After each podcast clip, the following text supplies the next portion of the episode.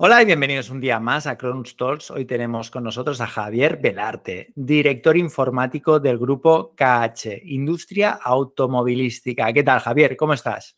Pues nada, eh, encantado de, estar aquí eh, y, de poder compartir con vosotros un ratito y hablar de tecnología y en especial de blockchain.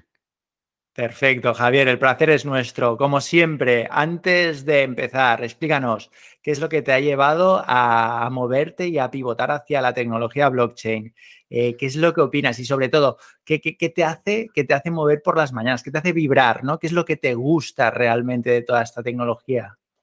Me estás preguntando por mi historia de amor con blockchain, ¿no? Entiendo. Vale, Correcto. Pues, pues sí, la verdad es que es un poco, fue así, fue un poco un flechazo. Yo soy, eh, desde hace cuatro años, soy director de transformación digital del grupo KH, que como tú decías, es un grupo que lleva 22 años eh, dedicado al mundo de la automoción. En concreto estamos en Ford Almusafes y nuestro grupo, eh, ahora veréis, entre otras cosas, sirve en, en Just in Sequence todos los cristales de todos los coches que salen de Ford y hace estructuras metálicas que vienen a ser asientos eh, para, una multitud de marcas de, la automoción. Entonces, dentro de este grupo eh, y dentro de hacer la hoja de ruta de la transformación digital, uno de los puntos que había que abordar era el tema de blockchain. Y lo que sucedió es que cuando llegué a, ponerme a ver, a investigar sobre esta tecnología y vi que, y vi que se basaba Ah, en, digitalizar la confianza, eso me, emocionó y me, impactó mucho, porque realmente eh, en mi vida el tema de la confianza siempre ha sido un valor fundamental a la hora de educar a mis hijas, de mi pareja, de, mis amigos. Y entonces de repente encontré en el mundo profesional una tecnología que me permitía eh, jugar también con esta parte de la confianza y sobre todo aportándole gran valor a las empresas. Y esa es un poco la, historia del flechazo que tuve con, con blockchain y ya me dediqué, bueno, ahora te contaré eh, un poco cómo, qué, hace una, una empresa de la automoción dedicada a la tecnología blockchain, cómo ha sucedido eso. Sí, Javier, yo creo que nos interesará sobre todo que vayamos a, la aplicación ¿no? de la tecnología, es decir, que nos pongas eh, ejemplos, es decir, nombres, apellidos, cómo aplicáis la tecnología en vuestro día a día, dificultades que os encontráis y que nos expliques un poco eh, qué es lo que realmente, cómo aportáis valor dentro de toda pues, la cadena de valor, valga la redundancia, a través de la tecnología blockchain. Vale, pues eso, al final eh, nos dimos cuenta que, que, blockchain es una tecnología que permite a las empresas eh, trazar y certificar sus procesos. Y en el mismo grupo KH en el que estamos, hicimos eso, cogimos tres procesos que día a día se ven y se usan en la planta de Fortal Musafes y los hemos llevado a, blockchain. A partir de ahí se, los lo enseñamos, se lo mostramos a Ford y la verdad es que Ford le vio mucha utilidad. Ese momento fue en el que dijimos, oye, vamos a crear una spin-off que se va a llamar Expander para llevar esa tecnología a todas las empresas de nuestro alrededor, a todos nuestros stakeholders. Básicamente hemos trabajado huella de carbono, que ahora es muy transversal, hemos trabajado trazabilidad horizontal o lo que viene a ser la cadena de suministro, eh, desde el origen hasta el destino y por dónde va pasando ese material y quién es el responsable y en qué sello y su sello de tiempo para saber en todo momento dónde ha estado. Y también la trazabilidad vertical, que vendría a ser eh, este producto, en qué orden lo he montado y cuáles son los componentes que he usado para montarlo. Y, esto, junto con el plan de control de calidad de los asientos, es lo que le ponemos eh, a disposición a través de una plataforma que hemos creado. Es lo que ponemos a disposición de tanto Ford como de otros clientes de la automoción que pueden entrar en esta plataforma y, ver todo esto. Em, Javier, vamos por pasos. Huella de carbono y blockchain. Oye, son dos conceptos súper innovadores. Eh, cuéntanos un poquito más, o sea, ¿cómo mm. vinculáis esta tecnología huella de carbono? ¿Qué es lo que hacéis? A ver, yo te lo puedo contar y si quieres te lo puedo enseñar, porque tengo aquí la página web, te puedo compartir la pantalla y la gente lo puede ver en tiempo real. Yo creo que es lo ideal, así la gente, lo que es mucho más visual, se va a quedar con, la idea, si no va a ser todo como muy abstracto. Vale, pues compartimos la ventana, le damos aquí a compartir. Tú me dirás cuando lo, cuando lo ves, que sabes que yo tengo ahora, sí. Ahora lo tenemos. Vale. Bueno, pues eh, aquí hay una página web que se llama Alice, que es el, el, acceso a la tecnología blockchain de la mano de Expander, una web multimarca para que todo el mundo que quiera pueda usarla con su propia marca. Y vemos que tiene un login. Pues ahí justo cuando entras en el login, pues pones tu usuario y tu contraseña. Obviamente, según el usuario y la contraseña, el sistema ya sabe que, mostrarte cuál es la aplicación que ese usuario está dado de alta y que puede ver. Y entonces aquí en esta primera, en esta primera visualización, pues eh, tenemos la huella de carbono. Y como podéis ver, tenemos todos los cristales y la huella de carbono que esos cristales han, han tenido. De forma que eh, podemos... una pregunta para los oyentes. ¿Cómo medís esa huella de carbono? Vale. Eh, la huella de carbono se mide eh, de todos los procesos. O sea, el, es que he empezado por enseñar esto y tal vez debía haber enseñado, empezado por esto. Mirad, este es el proceso eh, de montaje de un parabrisas. Este proceso, desde que se inicia hasta que se finaliza, usa una serie de materiales y una serie de consumos. Obviamente, cada, en cada cristal son diferentes. No todos los. Esto es un parabrisas, lo que tenéis delante cuando sentáis delante del coche. Donde está el retrovisor, si tú arrancas el retrovisor, ahí hay un montón de cables. Esos cables son los que le pone este señor aquí. Entonces, en este caso, estamos mostrándole a nuestro cliente, le estamos certificando en blockchain la correcta ejecución tanto de los pasos que generamos como de los materiales que usamos. Obviamente, no tiene el mismo cable un Forcuga que un Ford eh, Mondeo, obviamente. Y entonces aquí nuestro, en este caso Ford, entra en, um, entra en la aplicación cuando, a ver, que son mucha, mucha información para quien nos esté oyendo. Hay que contextualizar un poco. Nosotros montamos 14.500 cristales al día. En tiempo real se llevan a Ford. Y entre nosotros y Ford no hay ninguna persona, son robots. Cuando el robot coge este cristal y lo pone en el coche, si hay algún defecto, el robot para la línea. Y nosotros tenemos que justificar qué ha sucedido. En este caso, cuando esto sucede, Ford con un código QR de un teléfono móvil lee el código QR y ve lo mismo que estáis viendo vosotros. De esta forma, certificamos que el proceso ha sido correcto a través de los pasos que hay que hacer, la lectura que se espera la lectura que se recibe y el resultado si es OK o no OK. No solo es que Ford puede comprobar que hemos hecho los pasos que toca, sino que también puede visualizar que, hemos, eh, que lo que hemos hecho es lo que hemos marcado es lo que ha sucedido, porque tiene acceso a ver el vídeo en tiempo real. Como podéis ver ahora, por ejemplo, para que, un ejemplo para que me entendáis. El tercer paso que pone proteger esquina. Si este señor cuando arranca el vídeo, ahora veréis cómo la pone. Cuando arranca el vídeo, vienes ahora, ahora, con la mano izquierda está poniendo el protector de esquina. Creo que lo habéis visto, ¿verdad? Eso blanco que está en una esquina. Si este cristal llegara sin, el, sin la esquina a Ford, en este caso nosotros a través de este vídeo podemos demostrar que nosotros sí que le hemos puesto el protector de esquina. Además de que en la base de datos de SQL hemos grabado el OK. Y todo esto se sube en tiempo real a la red blockchain y desde ahí Ford puede visualizar estos datos. Y lo que os decía, de cada uno de estos cristales se mide también eh, la huella de carbono que se ha usado para fabricarlo. Y eso eh, agrupado eh, semanalmente se le da, bueno, se le da a Ford varias, varias dimensiones.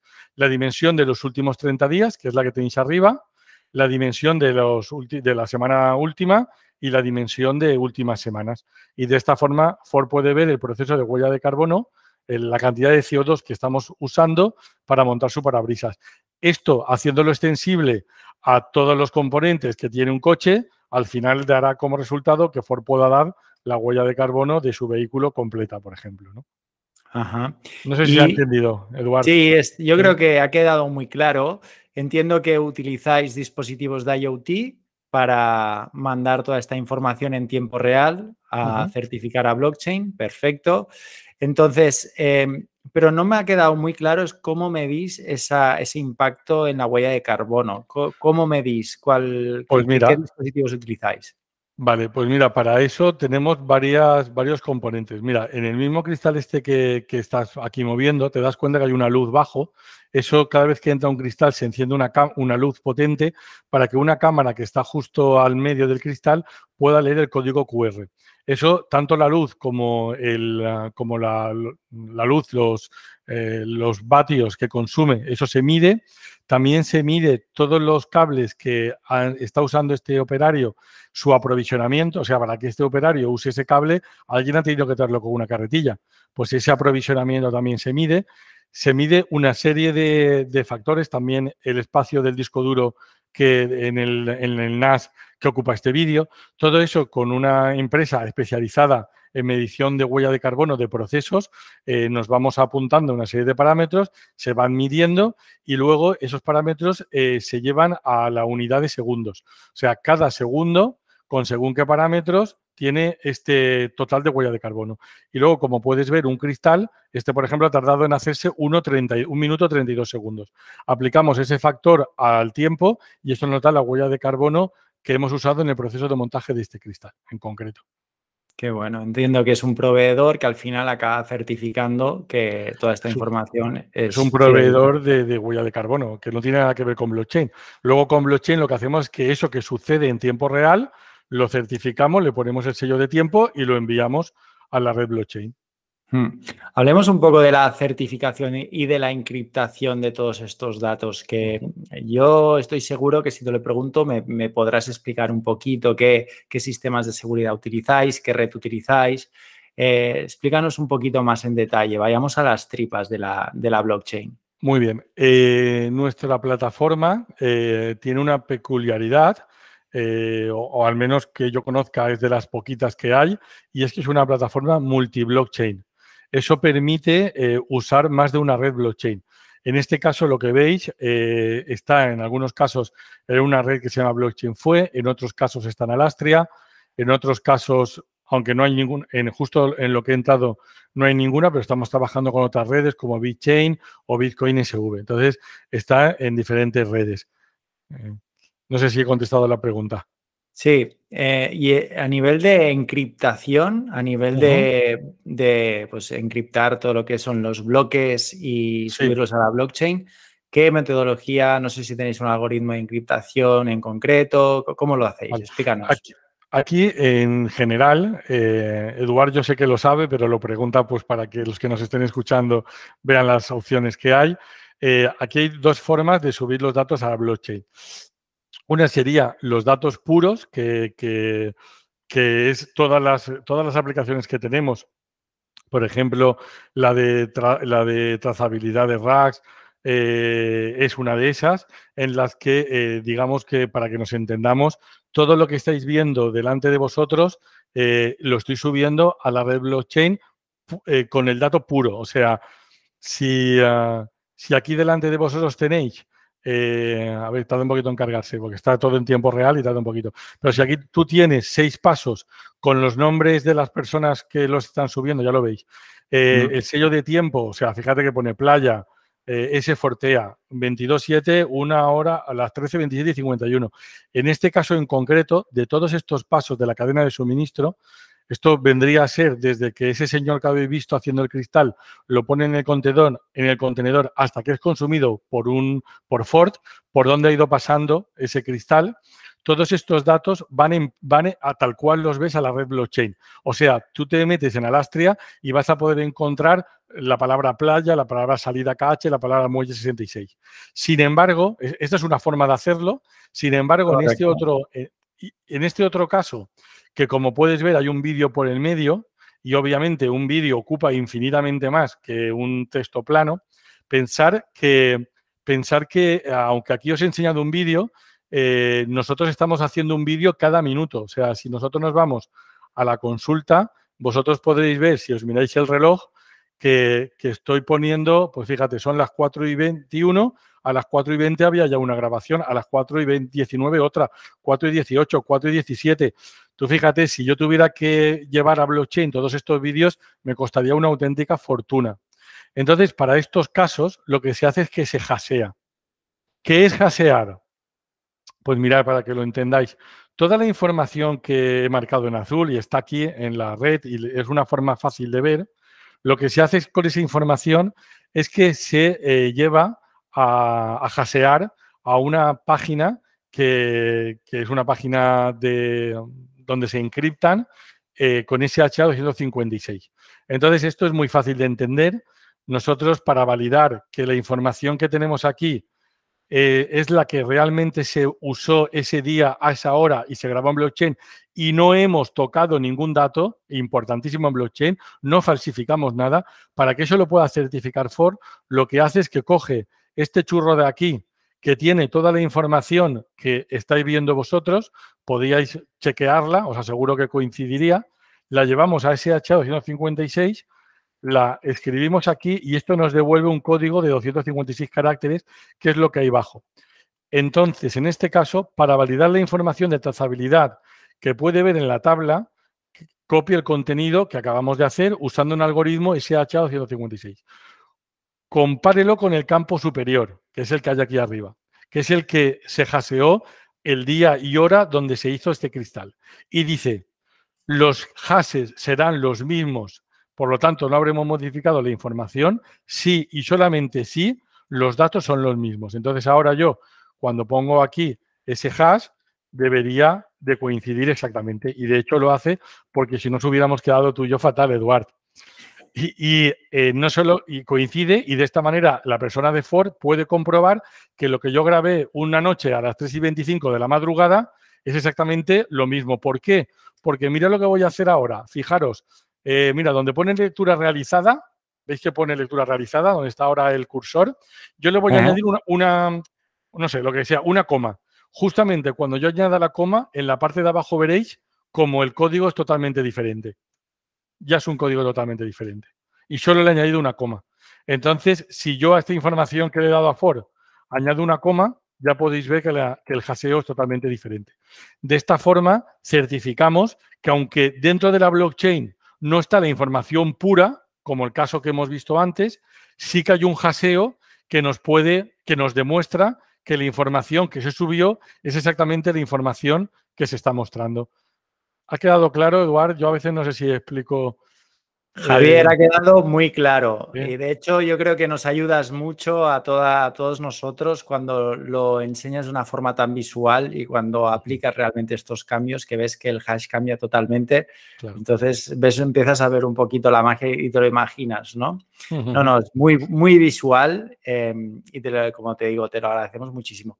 Yo, otra pregunta que te quiero hacer, viendo pues eh, todo este aplicativo que habéis desarrollado, me gustaría que nos explicaras un poquito en relación a los eh, smart contracts o la, pues, lo que se llama la, codificación con la, con la propia red, ¿no? O sea, ¿cómo lo habéis hecho?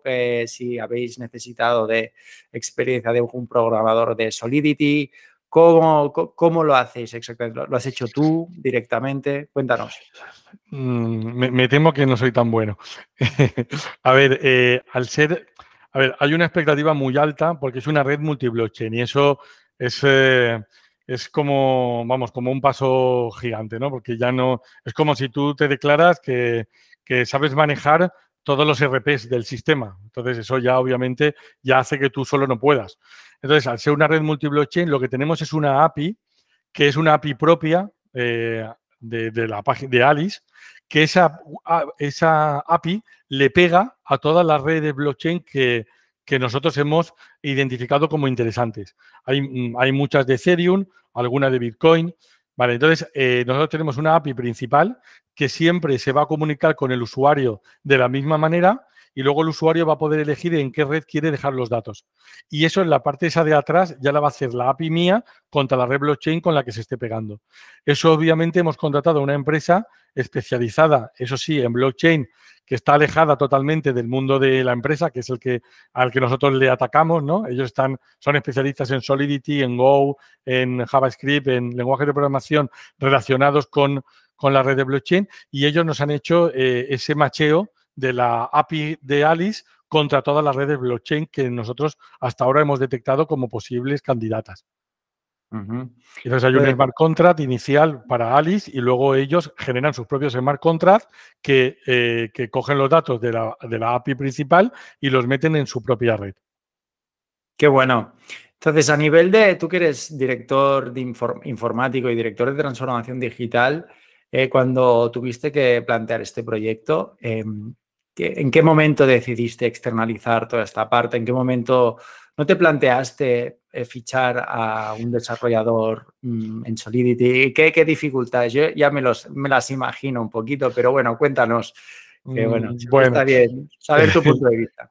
Vale, pues eh, ahora mismo hay una demanda mm, brutal de esta tecnología porque es una tecnología que os aseguro que ayuda de verdad a llevar la transformación digital a las empresas, porque genera una confianza brutal entre las empresas y sus clientes y sus stakeholders, no solo los clientes, también los proveedores y cualquiera de la cadena de suministro. Entonces, ¿qué pasa? Hay tantas empresas demandando este servicio que no hay eh, programadores eh, que puedas contratar. Y cuando encuentras a alguien, es un freelance que, que, vamos, que estamos hablando de unas cantidades que yo te aseguro que te pondrían los pelos de punta. ¿eh? Hablamos de gente con dos años de experiencia y te están pidiendo alrededor de 50.000 euros. Eso en, Valencia, vamos, yo no sé en Madrid o en Barcelona, igual no es tanto, ¿no? Pero aquí en Valencia ya te digo yo que el director de transformación digital de esta empresa no, no gana tanto, ¿no? Entonces nos parecía algo inasumible, no podíamos permitirnoslo de momento. Así que eh, decidimos subcontratar este servicio a una empresa de, Madrid, con sede también en Valencia, que nos ha hecho este, este trabajo. Qué bueno. Perfecto. Entonces, hablemos un poquito más. Ya nos hemos metido mucho en lo que son las tripas de la blockchain y los ejemplos y aplicaciones. Me gustaría que me, explicaras, no sé si tienes otros ejemplos eh, que no, no, estén tan relacionados con la cadena de producción, sino, no sé, si habéis trabajado también con la aplicación de, la tecnología blockchain. En, otros sectores? Bueno, hay muchos. A mí yo tengo especial, eh, especial cariño a uno que hemos hecho con una empresa valenciana eh, para residencias de ancianos. Ese a mí es un proyecto blockchain que me Javier, ya no, perdona que te corte, pero ya no hace falta que, compartas pantallas si, si ah, quieres ya y así. Bueno, vale, es que luego sí que te iba a enseñar lo de patatas Lázaro, que tampoco tiene que ver con la industria, pero bueno, pues, pues enséñanos, en vez de la, de, ancianos, vayamos a patatas Lázaro y nos la enseñas. Muy bien, muy bien. Vale, pues aquí, por ejemplo, Patatas Lázaro no tiene nada que ver con una empresa industrial, con lo que acabamos de ver. Sin embargo, sí que tiene una cosa muy interesante que a todo el mundo nos aplica, ¿no? Y es que todo el mundo, estoy seguro que cualquier consumidor de patatas le encantaría, cuando compra la bolsa de patata y se la lleva a su familia para cenar esa noche, saber esa patata cuánto, eh, cuándo se cogió del campo y de esa manera saber que esa patata que se lleva a la boca, en este caso, por ejemplo, tiene cinco días de vida, ¿no? Entonces, con esta aplicación blockchain que hemos hecho para patatas Lázaro y que está puesta en su bolsa, tú vas a poder con un, con un teléfono móvil leer el código QR de la, de la bolsa de patatas y vas a ver exactamente cuándo se sembró, cuándo brotó, cuándo se cosechó en el campo. En este caso, por ejemplo, aquí lo veis, también un poquito de marketing, porque aquí desde cada uno de los botones pues te va enseñando el campo, te enseña cuándo brota, te enseña cuándo cosecha. Aquí te das cuenta que el 22 del 4 se cosechó, que entró en el almacén para las pruebas de calidad dos días después, que es lo que tarda el camión en llegar, que se envasó el día 27 del 4 y que llegó al supermercado el día 27 del 4. De forma que tú te estás comiendo una patata que se recogió del campo el 22 del 4. Y eso a ti como cliente, desde luego te permite eh, pagar un plus por ese servicio, ¿no? Lo que decíamos cuando compras un huevo ecológico o un pollo de corral, que pagas un euro y medio más, tú quieres que además de la etiqueta que pone pollo de corral, a ti te gustaría seguro que ese euro y medio que pagas de más te lo devolvieran en información, en la cual tú pudieras, como ahora mismo, comprobar que efectivamente ese huevo es ecológico, que ese pollo de corral o que esa patata mm, tiene solamente una semana y no seis meses, porque os aseguro que hay diferencias sustanciales. Lo que pasa es que no estamos acostumbrados, pero yo que he hecho la prueba, que me han dado una patata de hace cinco días y una patata de hace tres meses y las he hecho en casa, la patata no tiene nada que ver, ¿no? Entonces, lo mismo pasa con el pollo de corral y el huevo ecológico, ¿no? Y los jamones y los jamones y todo, ¿no? Al final, el cliente lo que busca es que le devuelvan esa información. Ahora ya si quieres dejo de presentar y te cuento lo de las residencias de ancianos. Por ejemplo, sí, que, tengo la sensación de que va a ser muy interesante también. Y es un sector que yo creo que tiene menos visibilidad. Todo el mundo cuando piensa en blockchain, industria, piensa en trazabilidad, controles de calidad y demás. Pero aquí, a, nivel de residencias de ancianos, perdón, no lo tengo tan claro. Yo, a ver, cuéntanos. Eh, esto siempre, aquí en la residencia de ancianos se ve muy claro. En el mundo de la industria a veces menos claro. Aquí ahora cuando lo explique todo el mundo verá el, ah, el, el, ROI, ¿no? O sea, que el trabajo que hace, el beneficio que te da.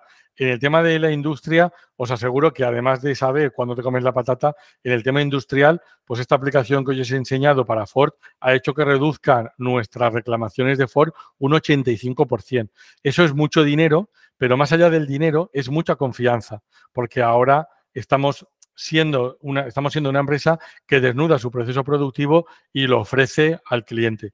Esto que os cuento de las residencias de ancianos es un poco en esa línea. En este caso, eh, una empresa valenciana llevaba ya muchos años eh, haciendo un software para residencias.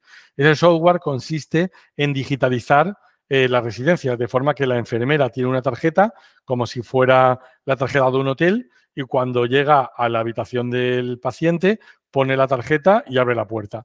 A partir de ese momento se sabe que esa enfermera ha entrado en esa habitación.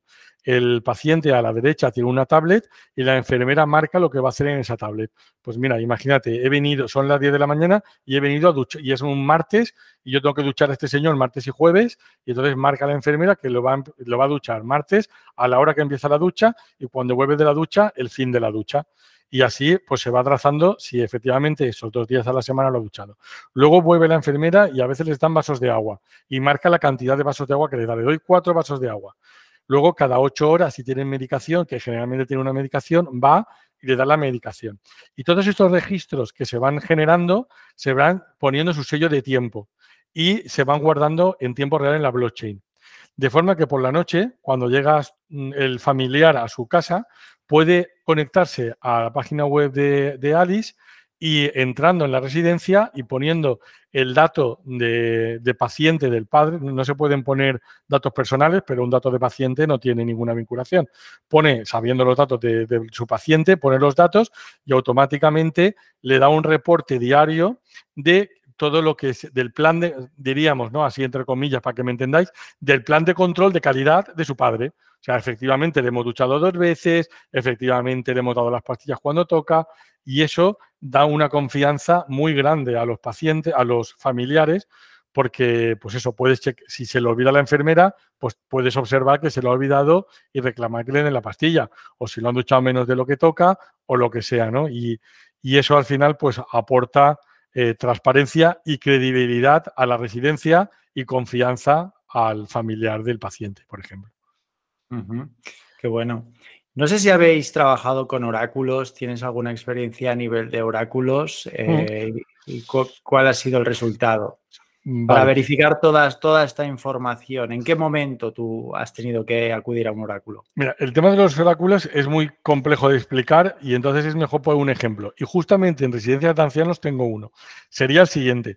Eh, esto que os he contado es algo muy plano. O sea, viene la persona, toca un botón, ficha una cosa y eso se lleva, se hace un, post y se va a la blockchain. Hasta aquí es fácil.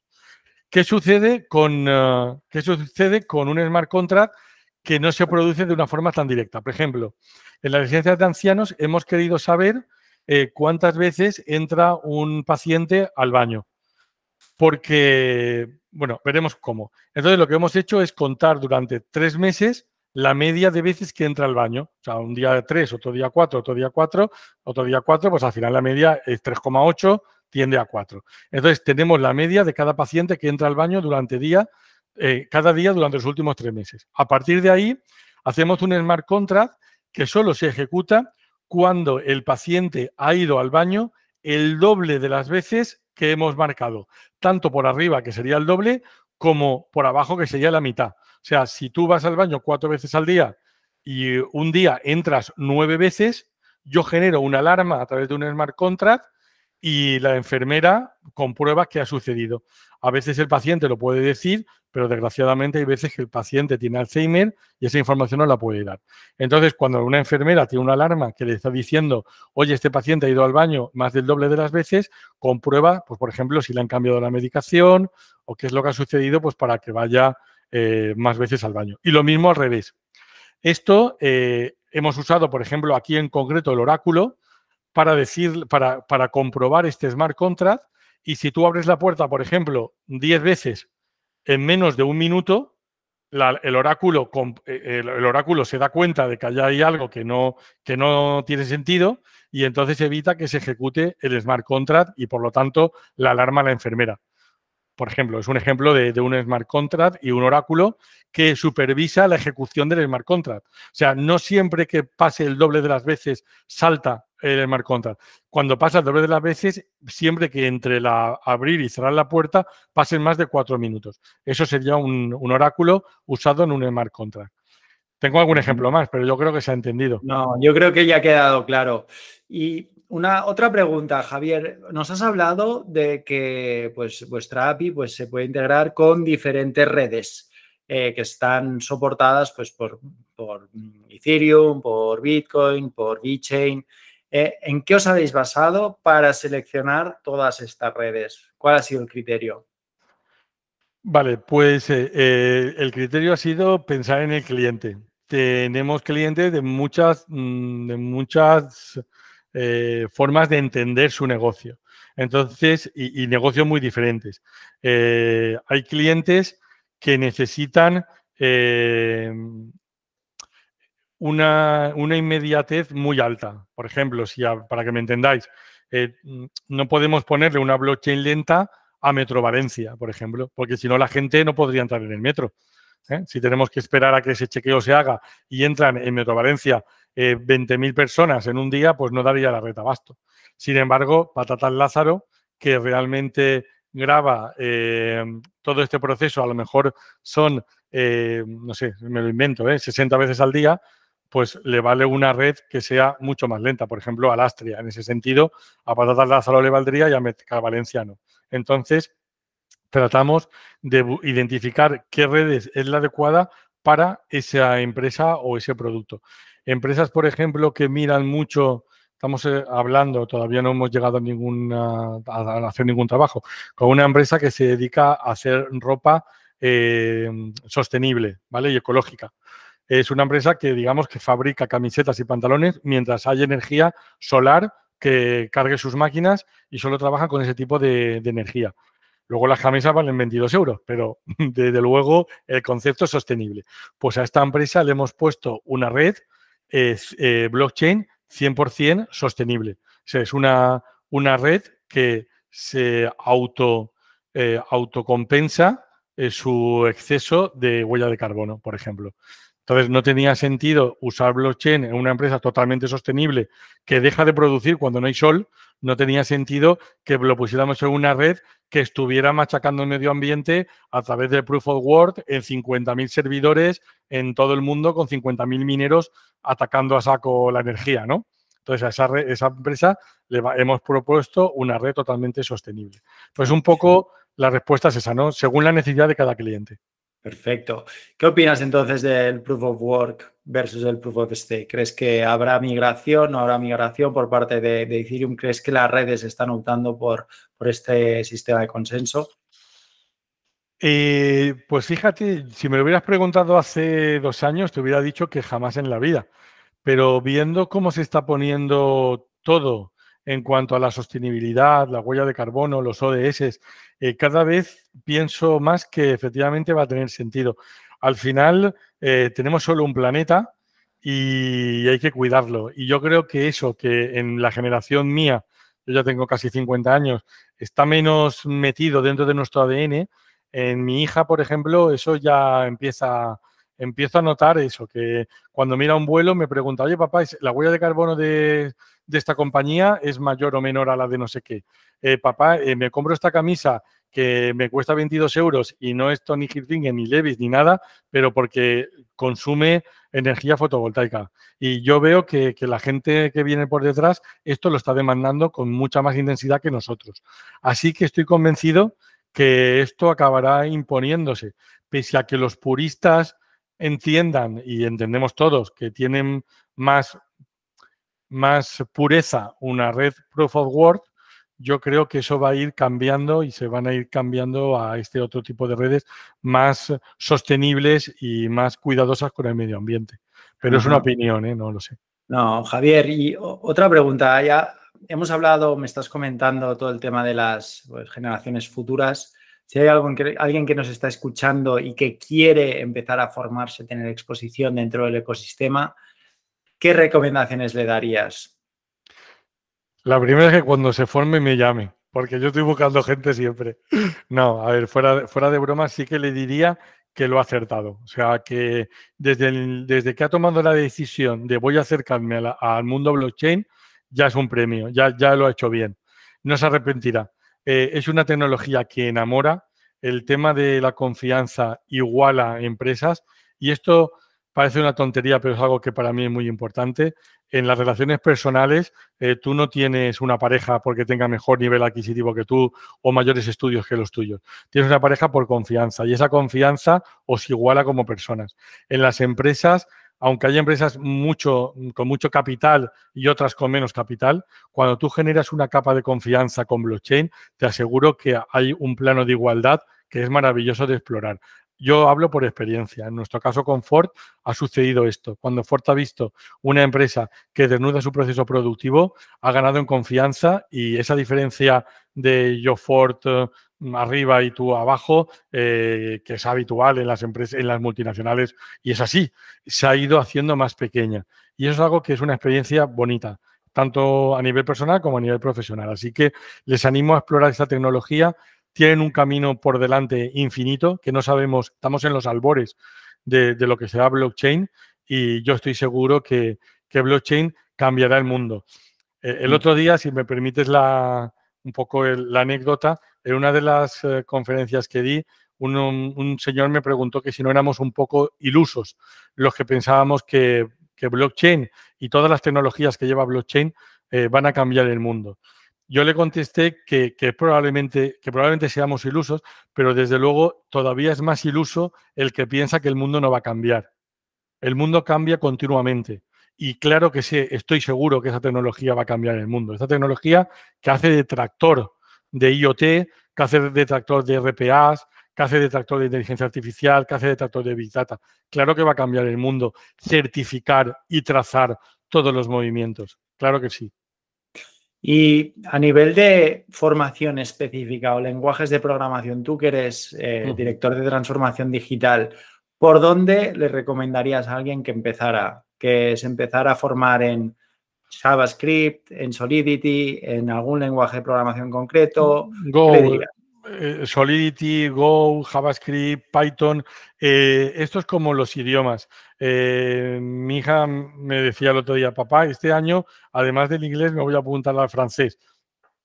Hija, por supuesto que sí, si es que te vaya, o sea, sabes castellano, sabes valenciano, te estás metiendo en inglés y ahora vas a ir a francés, pues oye, ¿qué, ¿qué, quieres que te diga? Que te apoyo a tope, porque al final, más allá de aprender un idioma concreto, tu mente se está haciendo a entender una serie de metodologías y de principios que van a hacer que al final tú asimiles ese idioma cada vez de una forma más fácil.